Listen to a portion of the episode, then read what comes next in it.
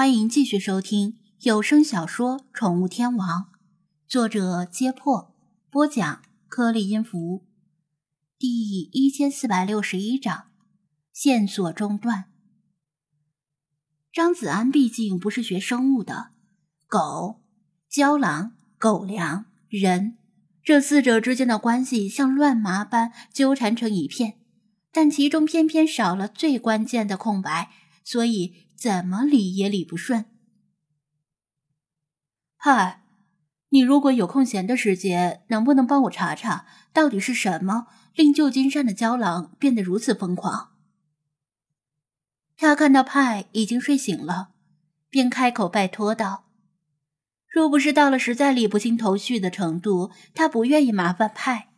他每天坐在电脑前打字已经挺累了，有时间的时候。”应该多活动身体，跟大家一起玩，而不是翻开无名书，穷尽好手的探寻世间的隐秘。再说，他刚让他查过这家房东老两口的底细，如果遇到大事小情，就让他翻阅无名书查找原因，无形中就大大增加了他的负担，也会增长他的惰性。看看街头上。那些手脚齐全却混吃等死的流浪汉们，他们已经习惯了不需要努力就能够填饱肚子，慢慢就成了废人。脑子是个好东西，应该多用。如果有更多的时间，他愿意多想想。但问题是，现在的情况已经相当严重了，关键是大众还对此一无所知。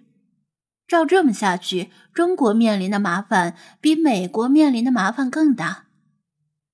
吱吱，派毫不迟疑的点点头，坐上椅子，打开无名书，哗啦哗啦的翻页。通常来说，这个过程会持续很久。旧金山上百条胶囊，不是每条都富于攻击性，程度也不同，这令派。很难定义什么是疯狂，以及疯狂的缘由。然而，张子安转了个身的功夫，派就停止了翻页。吱吱，怎么了？不可能这么快查到原因的，所以派一定是发现了别的问题。派启动休眠的电脑，在文档里打了一行字：“涉及其他精灵。”无法查询。啊！张子安心里咯噔一下，这个理由似曾相识，在虐猫事件中就出现过，并且阻止派通过无名书找到猫神雕像的下落。现在又来了，这次涉及的是什么精灵？猜不到，没法猜。最后一条作弊般的线索也被无情掐断了。本宫饿了，菲娜漠然的说道。简单的四个字，就如一把快刀，斩断了所有的乱麻。天大地大，吃饭为大。不论这次的狗粮事件闹得有多大，当务之急是要先把肚子填饱。埃及和德国都有特色美食。但美国的美食有什么呢？美国往往被嘲笑为是一个只有两百多年历史的年轻国家，根本没什么历史可言。当然，没有传统美食。不过，美国是个移民国家，饮食也是大杂烩。来自世界各地的移民来到这里，出于对家乡的思念而烹制出家乡的食物，久而久之。这里几乎能够找到来自各国的纯正或者魔改的美食。旧金山比较有特色，就是街头的移动餐车，就跟中国的早点摊差不多，只不过看起来更加的高大上，可能也更加卫生一些。移动餐车是一种特殊的卡车，侧面可以打开宽敞的窗户，车身涂以鲜艳。且醒目的喷漆，开到目的地之后，把窗户推开，就相当于开始营业的信号。售卖的食物从汉堡、炸鸡、披萨、意面到冰激凌，几乎涵盖了你能够想象的一切垃圾食物，但架不住好吃呀。张子安出门去买早餐，贝马斯也想跟着，以防再有胶囊袭击。但太阳已经升起，街上逐渐热闹，再有胶囊的可能性不大。过了半个小时左右，他两手提着大包小包的快餐食物回来了。去的时候是徒步，回来的时候开着一辆租来的车，并且加满了油。闻到食物的香味儿，腹中空空的精灵们早就等不及了。雪狮子还不等他把塑料袋放到桌子上，就心急火燎的用爪子去撕塑料袋。嘎嘎，好浓的咖喱味儿！你这个白痴，又去勾搭哪个印度小哥了？理查德关上电视，也来凑热闹。由于不清楚那些五颜六色的餐车都是卖什么特色食物的，张子安干脆每样买了一两种，顺便给自己买了个冰激凌甜筒，因为他有预感，精灵们会把食物里的肉都挑着吃了，给他剩下一大堆的生菜叶子和面包皮，至少冰激凌他们是不会吃的。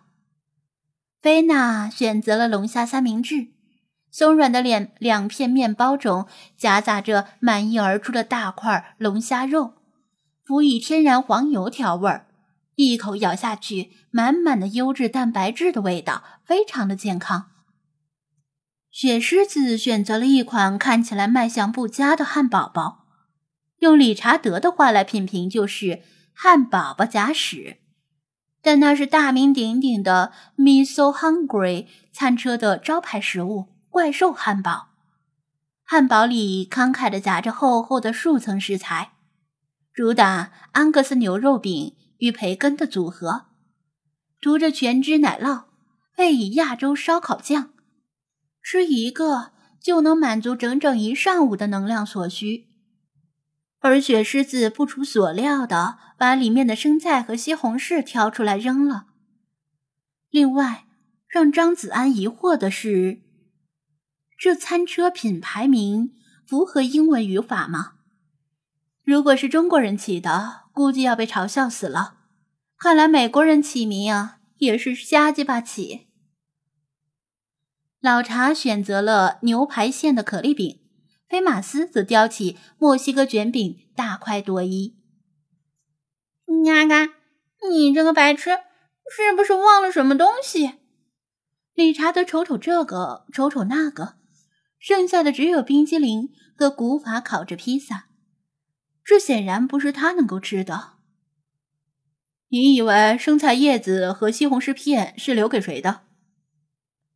张子安指着被雪狮子挑出来的蔬菜。理查德悲愤的叫道：“你这个小没良心的，给本大爷单独点一份蔬菜水果沙拉会死吗？本大爷祝你有一位跟特大的男朋友，天天喂你吃热狗。看来你连生菜叶子也不想吃了。小肚鸡肠的男人呐，怪不得找不到女朋友。”理查德还真怕他把蔬菜都扔了，赶紧叼起生菜和西红柿飞跑了。因为他昨天在飞机上就没怎么吃东西，只有在他吃飞机餐的时候偷了几片菜叶子，结果今天早上起来到现在都没拉屎。除了理查德只吃了半饱，其他精灵都吃饱了。既然来到旧金山，再怎么样也得玩玩，尤其是自费旅游，不玩就亏了。